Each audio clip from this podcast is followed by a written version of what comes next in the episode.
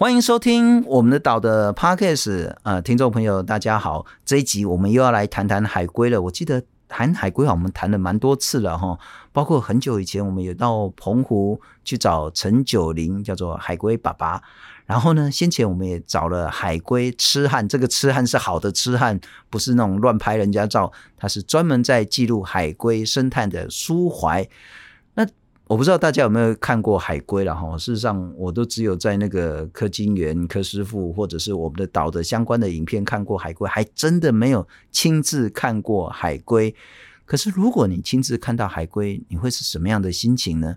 应该是会蛮开心、蛮兴奋。然后如果你可以远远看着海龟在吃海藻、海草，那应该是很疗愈的一个情形，然后就是非常平静的情形。可是呢，这一次我们要来谈一谈。应该很多人都可以参与，就算你不是教授、不是博士、不是什么研究人员，你也可以参与这种海归大型的调查。这个叫做公民科学的一个调查方案，叫做海归点点名。其实他要建立那个海归的户口名簿。为什么要建立海归户口名簿？那点点名之后又会有什么帮助呢？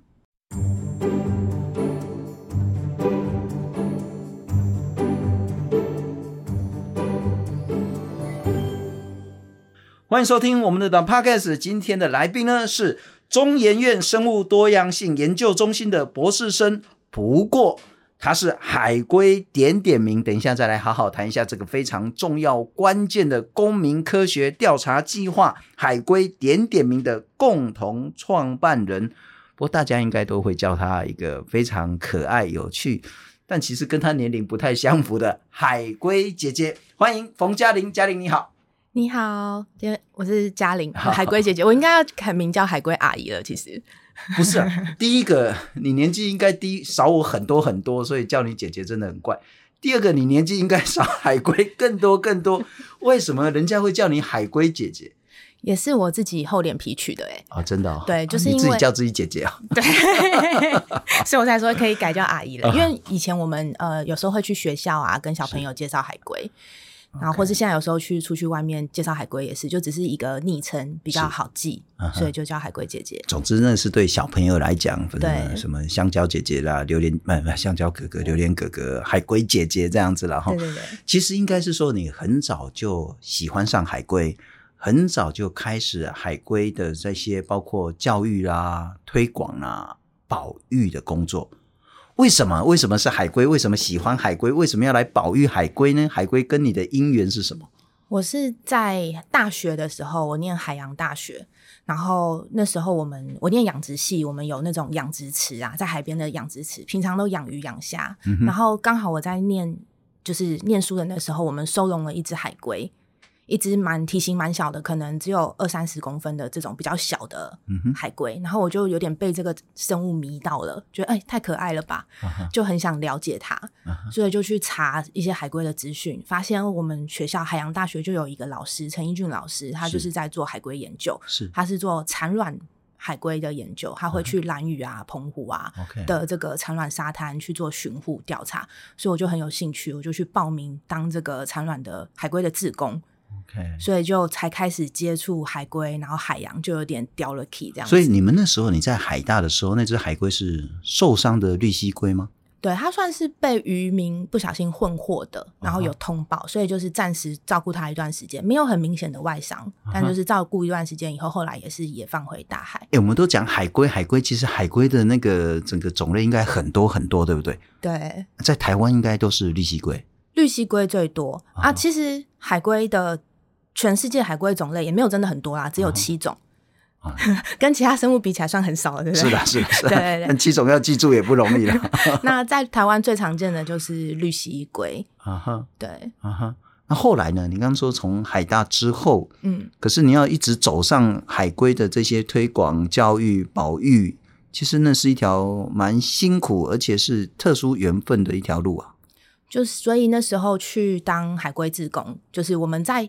产卵沙滩的这个巡护工作是有一点日夜颠倒的，因为像绿蜥龟，台湾产卵的是绿蜥龟，它都是在晚上的时候会上岸，所以我们都是晚上工作，然后白天就可能浮潜或是休息，然后我就很喜欢这样的生活，也很以前也不其实没有什么，就是爸妈最讨厌的生活就是这样，就是以前也不晓得自己喜欢什么，可是因为海龟就觉得哎、欸、好有趣哦，然后这样的可以做这个调查，uh. 然后我们在离岛也有一些推广的这种练习，就觉得哎、欸、好像我其实不是很喜欢讲话，也不是很擅长讲话，可是因为很想要跟别人介绍海龟，所以就练习讲话。哦，就练习去演讲，所以我就觉得也是蛮，就是蛮有趣的。人等于是本来不太认识自己，然后因为海龟就慢慢有了解哦，好像自己有对什么东西有兴趣啊，然后突破一些自己以前不会的东西，所以后来就觉得我。以后就一直想要做这个跟海龟有关的事，哦，所以是海龟给你机会变成是一个口才很好的推广海洋教育的一个工作者，这样子就觉得我想要挑战这样子，对，所以后来研究所也是在呃陈英俊老师那边就是做海龟的研究，以前比较是做搁浅海龟这种受伤海龟健康评估等等的，然后我现在是在中央研究院，是呃我之前的老师是做珊瑚礁的，所以我们比较多是。潜水啊，水下调查，所以我后来呃在中研院这边做的就是比较水下的，去浮潜拍海龟，哦，然后或是用其他方式调查栖息地的海龟，就不是做产卵海龟了。是是是，那、嗯、后，来为什么会做这个海龟点点名呢？那什么是海龟点点名？到底要怎么点名呢？对，海龟点点名其实是我们呃有好几个朋友有。呃，我还有有一位苏怀，他平常是驻点在小琉球的一个潜水教练，然后他也是水下摄影师，他外号叫海龟痴汉，就也是因为他也很喜欢海龟，然后会去这样偷窥海龟。你的名字比他好听啦，你是海龟写下是海龟吃汉，感觉好像要把他抓去关一样。然后因为他就是在小琉球，诶，也是住就是住了一段时间，然后之前因缘机会认识，我们就有聊蛮多海龟的东西，就觉得诶，好像。因为因为海龟每一只海龟，它脸上的花纹其实是不一样的。就是你看它这个，它的左脸、右脸的脸上的眼睛、眼睛后面到脖子前面的这个鳞片的花纹，每一只的花纹，每一只都不一样。对，花纹啊、数量啊、排列都是不一样的。就跟我们指纹，每一个人都不一样一样。对对，跟每个人的指纹都不一样。是，所以就假设有机会可以帮海龟拍到这个照片，那就可以用这个照片去做个体辨识，就可以去点名。所以那时候就是舒怀也拍了蛮多海龟的照片，然后就想说这些照片还有没有什么样的用途，所以我们就聊，然后还有就想说，那或许我们呃还有我们就是还有邀请呃其他也对海龟很有兴趣的朋友，像是有一位叫 Daphne，他现他是马来西亚人，然后那时候在呃中研院在念博士班，他现在已经是。呃，博士毕业了，已经博士了，这样子.对，然后也是很喜欢，他在马来西亚就很喜欢海龟，是对，所以我们就几个一起讨论，还有呃，彭玉跟家珍，就是现在是比较海龟点点名的核心的成员，所以我们就一起做海龟点点名这件事情，然后邀请除了我们拿，除了我们自己拍，我们想要邀请其他潜水员，只要有机会遇到海龟，可以帮他拍照，然后分享这个照片的资讯啊，你在哪里遇到他，这个资讯给我们，那我们就可以去做这个分析。Okay. 就可以一起帮台湾附近的海龟点名。好，那我们再好好的来来谈谈那个海龟点点名公民科学之前，我们应该先来聊一聊，其之前你们在做学术研究海龟的调查的时候，嗯，其实都是需要在海龟身上打标，就打一个标志，说它也许是那个编号是多少，然后它的产卵地是在哪里，或者是相关的它可能是什么疾病啊，要记录在这个打标，是这样子在做记录的。对，所以就只有你们这些科学家、生态调查家的事情嘛，哈，跟一般民众毫无关系。对，没错，就是这样哎、欸，真的，因为要接触到海龟，才有机会可以帮他打标。所以像以前做那个，我以前做产卵的海龟巡护嘛，或者是搁浅海龟，我们是真的有机会可以碰到这些海龟，然后遇到它，可能会在它的四肢，譬如说前肢、后肢的那个基部，有点像腋下的这个位置，然后打一个金属标。那标上面就会有标号。OK，那每个国家不同组织，它的标号也都是有登记的，独一无二的。是，那后面可能就是帮他打标的这个组织的联络方式。所以，如果你有机会遇到海龟，你看到那个标，你就可以知道哦，这是哪一个单位帮他打的。是对，所以他就一定要一定要有人去做这样的上标的这个行为，然后去做这些记录。嗯。了解。所以其实也会比较局限，就是要有研究单位啊，或者是这些组织啊。你才能够用这种方式去标记海龟。它的局限可能就是在于，譬如说海大有老师在做研究，或中研院有老师在做研究，然后也许在印尼，也许在美国也有老师在做研究，就都是这些科学家们的事情。对。对。那可是还有另外一个更大的局限，就是说海龟的这些迁徙游泳的距离实在太远太远了，动不动就是几千公里、几千公里。所以他很可能说，他出去到哪里，他没有办法被这些科学家所接手研究的时候，那个调查就会中断。对。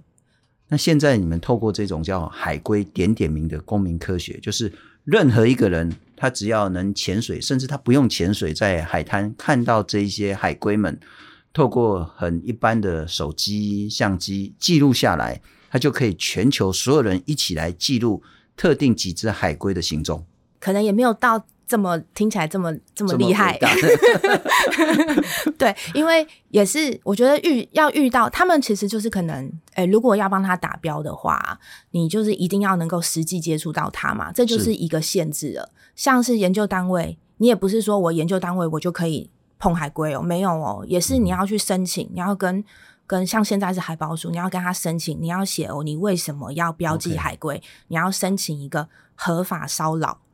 合法上对，才可以做这些事情。因为海龟是保育类的动物，对，因为海龟是保育类，不可以任意的碰触它。对对对，所以都要碰触它就罚钱了。对，都要罚钱，也是一样罚六到三十万不等嘛。嗯、对，所以也是要申请才可以合法骚扰它。然后再来就是你，我们可以实际碰到它的这个场场合很少。譬如说像产卵母龟哦，它自己上岸了，那我们哦很容比较有机会可以接近它，或是它搁浅了哦，你有机会遇到它。可是水下的海龟那就是哦另外一个世界了。但是像台湾现在这几年，其实很多人都在潜水啊，自由潜水啊都很流行。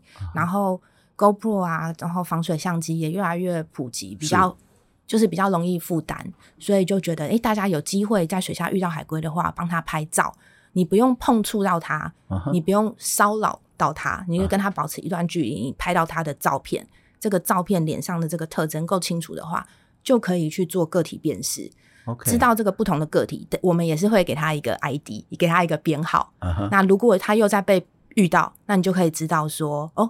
这是之前在哪里遇过？哦、去年在小琉球啊，现在怎么跑到东北角来了？尤其是这些水下的海龟，如果是它是住在这附近觅食的，就是这边是它的觅食栖息地，它们通常对栖息地都蛮忠诚的。是对，所以它可能会住个住可能几个月到好几年。我们目前有最久的资料是有住十年以上的，嗯、十超过十年的。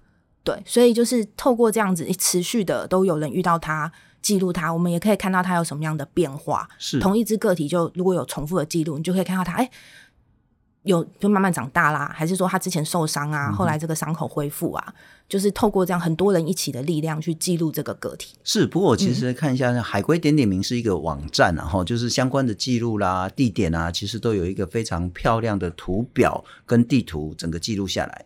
可是还有是脸书。就是说，如果你其实有在潜水的，你有相关的很简单的设备，然后拍到海龟，然后你就可以把它上传到脸书的那个网址上，然后呢，你们就会接续的是说，哎，这应该是什么什么的。可是只要拍一张照就好了吗？你不是讲说每一只海龟的那个特征其实都完全不同，我就是拍它左脸就好了，对不对？哦，如果可以的话，也可以帮他拍全部的整个整个档案库都帮他建起来，不同角度，对，左脸啊、右脸啊、全身啊，因为他的左右脸也不一样，所以最好就是如果有机会可以两边都拍。那全身的话，这样比如说不管是由上往下或是侧边的这种全身的照片，那也可以去看哦，他身上有没有哎，是不是都很完整啊？是不是很健康啊？或是花纹有没有什么特色啊？有时候海龟身上会长一些。有一些藤壶，有些附生物，或是有一些硬鱼，就是诶、欸，也是也是可以记录一下，uh. 对，或是它有时候头顶的花纹也不一样，有些特写你也可以帮他拍，就是看你遇到它的情况。我我我不是很能理解啊，但我知道每个人的左脸右脸也不太一样，但是你要说很不一样也看不太出来。但是海龟的左脸右脸，然后上面下面其实长得是完全不同吗？对，它的左右脸，然后它不是对称的。它左右脸的花纹不一样.所以像譬如说眼睛后面通常会有有一排，我们会讲眼后鳞，这个第一排的鳞片，大部分是四片，但有的三片，有的五片啊，就是有左右的有时候就不一样了。然后或是有的有一朵花，有的有一个像什么屁股形状的鳞片，嗯、就是都长得很就是千变万化就对了。左脸跟右脸完全不对称，对对对。那换句话说，你要清楚的辨识，一定左右脸都要拍下来。可是这很难，你知道吗？就是说，你要一下子游在海龟的左边，然后再游到海龟的右边，然后你还要游到海龟的前面，再游到海龟的后面，那就必须那只海龟是对你没有任何的警戒，没有敌意，或者是它其实要跟你陪伴一段时间，才有可能让你这样拍的。嗯，对你，你真的讲到那个重点呢，就是。有时候，所以如果是遇到海龟，我们通常你就是先，我不会马上就冲向它，因为海龟可能就被我吓跑了，我什么都拍不到，我只拍到它的背影。对，所以通常我我们就是会先观察一下。Okay. 那有一些海龟其实已经比较不怕，比较不怕冷的，你就比较有机会可以稍微靠近它一点。是。然后我我们现在因为左右脸花纹不一样嘛，所以我们就统一会用左脸。有左脸的，左脸清楚的，我们就会建档，就会给他一个编号，OK，然后就会邀请那个回报的人帮他取名字，所以有左脸的就会给他一个编号，以左脸为主，对，以左脸为主，OK，对，左脸就是。比较 camera，所以如果你会潜水的话，记得游在海龟的左边。然后右脸的话，就是有的话，你这个因为我们在呃海龟点点名的这个网站上面，你就可以看到它全部左右脸全身这整个 profile 都在上面可以看得到。嗯、那有右脸啊，有全身的照片，你就更完整。OK，我这样想，如果你可以拍到不同角度的这只海龟的照片的话，那表示它已经接受你了。表示他已经愿意跟你交朋友了。哦。对，然后有时候也是可能遇到海龟，假设我这样子，我们这样稍微靠近一点，他可能诶拍到这一边，他其实有时候自己观察也会跟我们有一点转弯。哦、对，有时候跟他一起游一段，他自己会转，你就是稍微跟他一给他一怎么讲，就是给他一点空间，他有时候自己就会转了，你就有点耐心，你也会等到另外一边，就不用一直好像。疯狂的围绕着它。不过记录本身就是很有趣了哈，但是记录还有一个更深更重要的意义，它可以透过这种公民力量的集结，然后长时间不同地点观察观测一只海龟它的生长、健康以及疾病的状况。似乎你们有发现那种，譬如说海龟的肿瘤，那它的肿瘤是越来越大，会慢慢的消失。这件事情可以透过海龟点点名，或是其他更多的人的参与，来达到一个比较好的保育的一个方式吗？嗯，像是台湾，诶，肿瘤在海龟，像绿蜥龟上面算蛮常见的，也不是蛮常见，就是蛮多地方都有海绿蜥龟长肿瘤很严重。在台湾，这个肿瘤可能没有这么的威胁，没有这么严重，嗯、相对来说。对，像但是在小琉球，就是我们诶、欸、也是有，因为透过这些大家的回报，在小琉球也有记录到好几只有肿瘤的海龟。Uh. 不过还好，那个肿瘤的情形没有非常严重，肿瘤比较那个肿瘤都比较小颗。讲到这个肿瘤啊，就是比较早开始在做海龟 Photo ID 的研究哦，是从夏威夷那里开始的。那夏威夷就是这个肿瘤很盛行的。地方是。那边很多海龟都有这样肿瘤的问题，然后他们在早期做这个海龟 Photo ID 的记录的时候，就也发现有一些海龟呃的肿瘤其实也有机会自己痊愈，嗯、所以这个那时候也是有一点跌破这个科学家的眼镜，因为原本都以为这是一个不可逆会越来越糟的情形，但是也在野外记录到有一些海龟的肿瘤，因为它用花纹确定是同一只嘛，是。结果发现后来这个肿瘤有消失了。对，那当然也是有一些肿瘤就越来越严重，后来就就是就离开了。对，都有。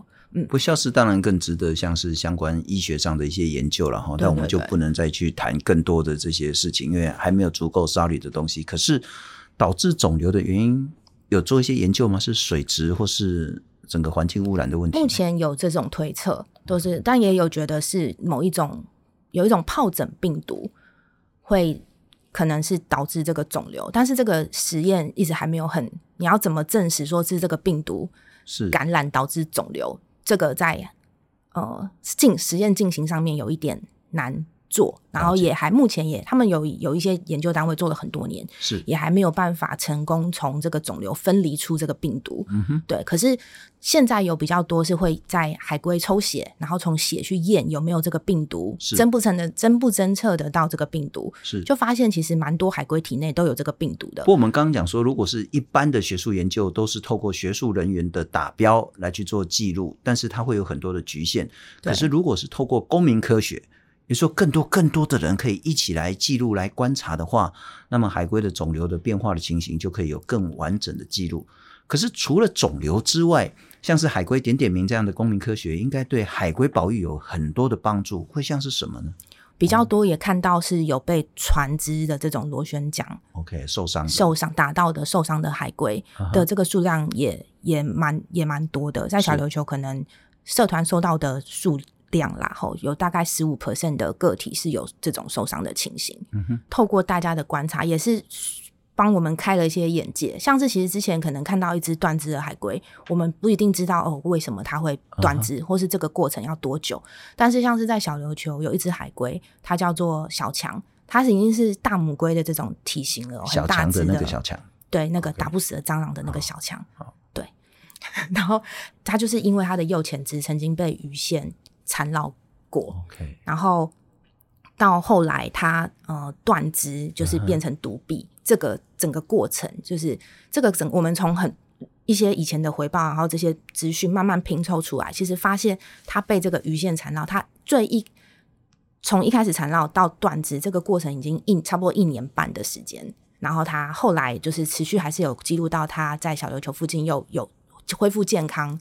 然后又看到它比较觅食，看到它吃东西比较不怕人，是就是透过这些这些不同时间点的记录，我们发现哦，原来它遇到这样的问题，然后这个过程是怎么发生的？那这个其实也是以前你我们不知道的事情，我们可能就只看到了这个哦断肢的这个结果，是，但不知道是什么造成的。所以后来才知道说，哦，有可能是这样的鱼线缠绕到这个位置，它有可能会造成这样的断肢。对，那这些其实是以前比较不知道的事情。不过小强的案例就会跟我们讲，小强应该就是生命力很旺盛，或者是说比较幸运的。对。那如果是说被鱼绳缠绕的话，大概可能经过一年多之后，它就会断肢，那可能中间会有感染，甚至失去生命的这些问题。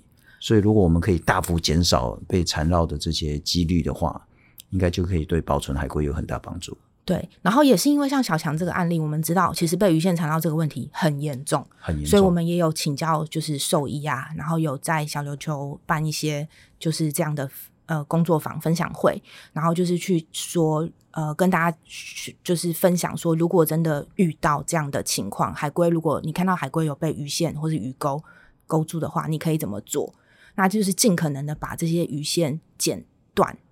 越短越好，就比较避免它这样自己缠绕，就避免这件事情发生。潜水的人遇到被鱼线甚至是鱼钩勾到的这样海龟，它可以立即做什么事情？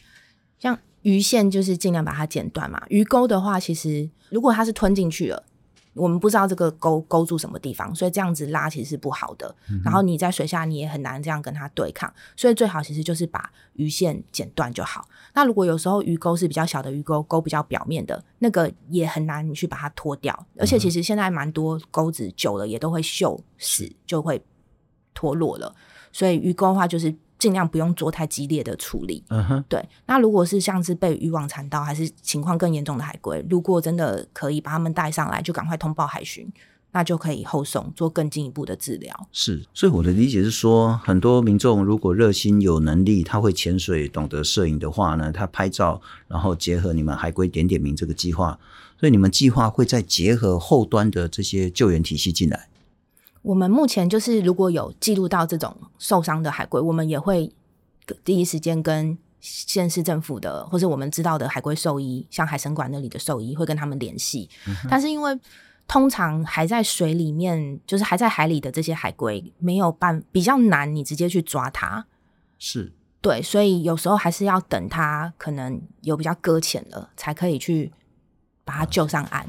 不过那时候它状况应该就很不好了。对对对对。但是通我们也都会把这些资讯跟就是后端的分享，然后或是有时候他们可能，譬如说像海生馆，有时候会收到小琉球那边搁浅的海龟，嗯、那他们也会把海龟的左右脸的照片跟我们分享，然后看看说这只有没有之前有没有被记录过，嗯、可不可以更了解他们之前发生过什么样的事情，或是在那边多久，嗯、所以这样资料的这样互相的这么互通有无，其实是还蛮不错的。其实我的理解就是。嗯你们希望可以建立至少在台湾周遭海域的一个海龟户口名簿，对。然后我们了解说每一只海龟，然后给它一个户口，给它一个身份证，就可以接下来去观测记录它的健康状况。那这样子几年下来，我们会有看到不管是台湾周遭的海龟数量、健康状况、栖地或是其他的一些改变的情形吗？因为以前就是比较没有这些资料，以前的海龟资料都是搁浅的.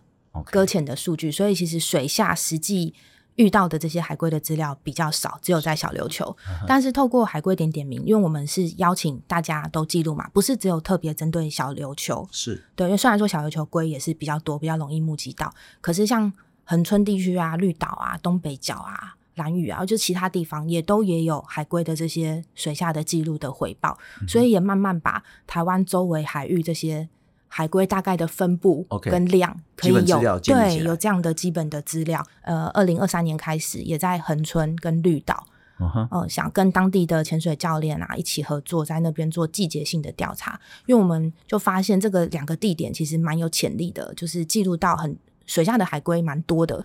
所以我们就想说，如果我们固定去做记录，会不会可以看到什么样？不知道，就是什么什么不同的故事。Uh. 对，所以就在这两个地方邀请当地的潜水教练一起去做固定的记录。Uh. 结果真的就记录到可能比原本是两倍哦，更多数量的海龟。恒春跟绿岛，对对对。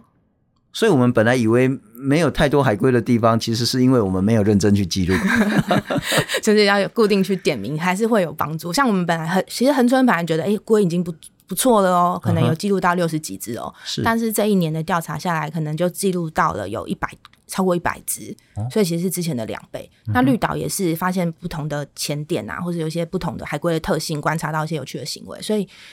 觉得除了透过这样的大家的回报，我们如果有机会在这些地方有固定的人，他很有兴趣可以固定去记录的话，然后这个会这些资料都会很有意义。对，欸、可是我之前去澎湖啊，找叫海龟爸爸，嗯，叫九零啊，陈九零啊，他有谈到说，其实这几年海龟出现的数量似乎变少了。那变少了，也许跟整个环境栖地的破坏或者是环境污染有关。但很可能也跟全球暖化有关，但是我听不太懂跟全球暖化会有什么关系。那他谈到有一个观念是说，如果沙子的温度越高，那海龟孵化的性别，它好像在孵化的过程中跟沙温有关系。沙温越高的话呢，就比较容易孵化成是雌龟；啊，如果比较低的话，比较容易是雄龟。我不晓得说你们有很好看到一个情形是说数量有一些明显的变化吗？我们记录的主要是。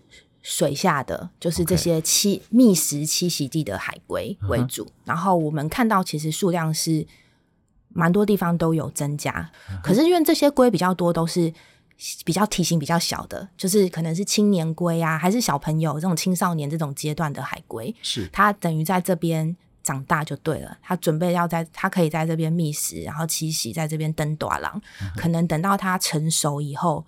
可能二十年或是多久，它成熟以后，它会回到原本的出生的地方，杀原本的出生地，是上岸产卵，或是原回去那边繁殖下一代。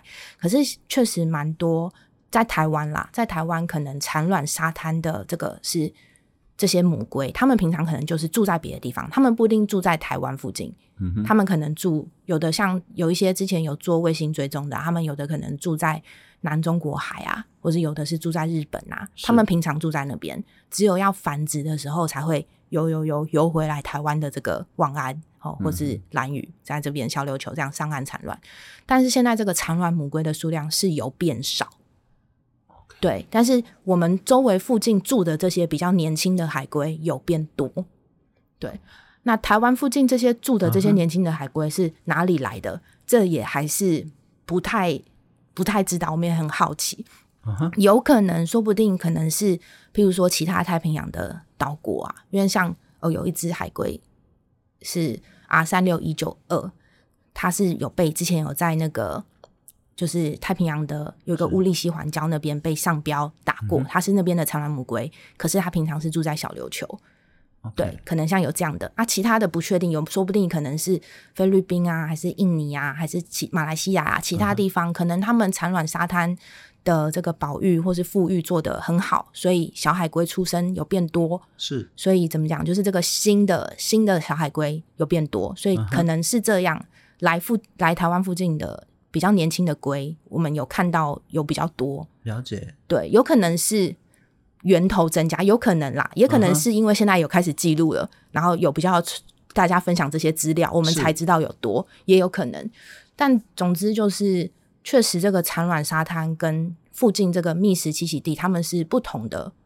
了解，可能会有不同的情况。不过嘉玲这样聊，我就是想到一些事情，嗯、也许就是说，我们可以先分成是，呃，看到海龟可能有两种，一种是在回到它原本出生地去产卵的。呃，这些也许是母的绿蜥龟或者其他的这些龟类，但另外一种就是，也许在小琉球或其他地方，它是来觅食的。对对对，青年龟它就是在这边把它当餐厅的这个地方。那如果产卵的这些绿蜥龟变少了，那当然是一个警讯。但是如果来觅食的青年龟变多了，它也许是好事，但也有可能是其他地方它的那些觅食地被破坏。所以他跑到台湾，跑到小琉球去，不晓得啦，这要更多沙律的这些研究才可以。对，但我们现在可以谈到说，包括台湾整体的栖地的问题，譬如说产卵地，那很显然像是在澎湖他们开发的问题也好啦，或者是环境的一些变化的问题也好，会明显导致产卵的这些绿蜥龟数量变少。其他地方会有同样的问题吗？包括说环境的变迁也好，气候的改变也好。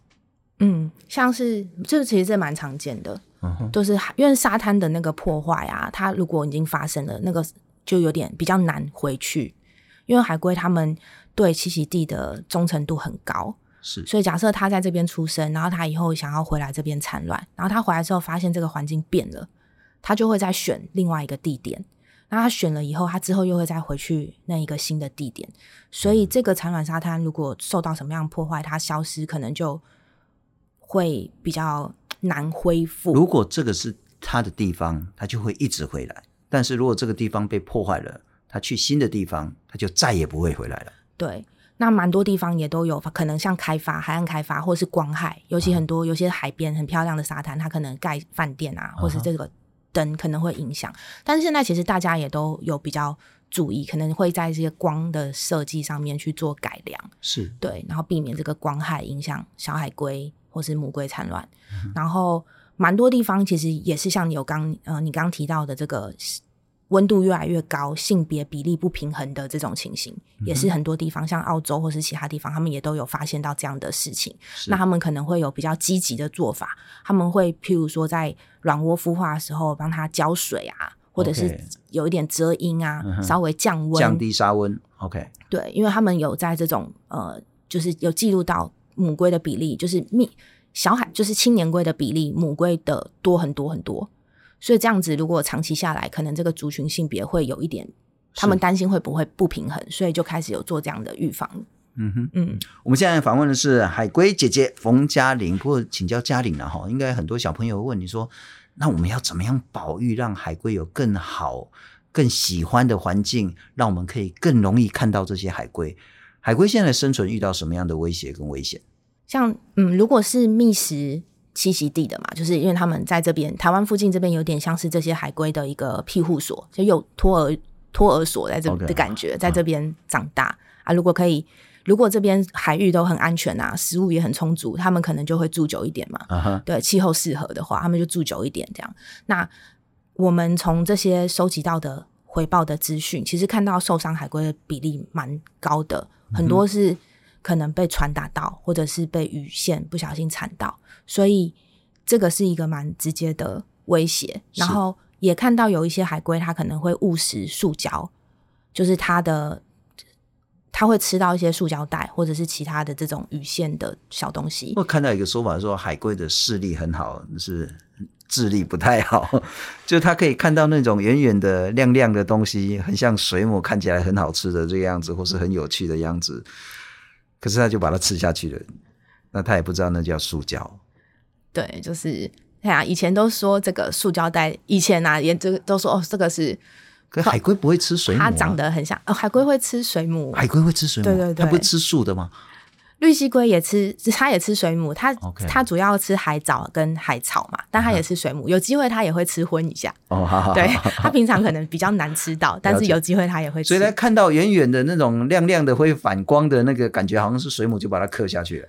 对啊，不确定是哦被这个外形给蒙骗，还是说有时候这些海漂垃圾在海里面久了，它其实会长一些东西在那个上面。哦，可能也有。后来有一些研究是说，对对对，这个气味。这个气味也会吸引他们去觅食，是等等的，就是可能很多原因啦。但反正总之，海龟就是会误食这些塑胶。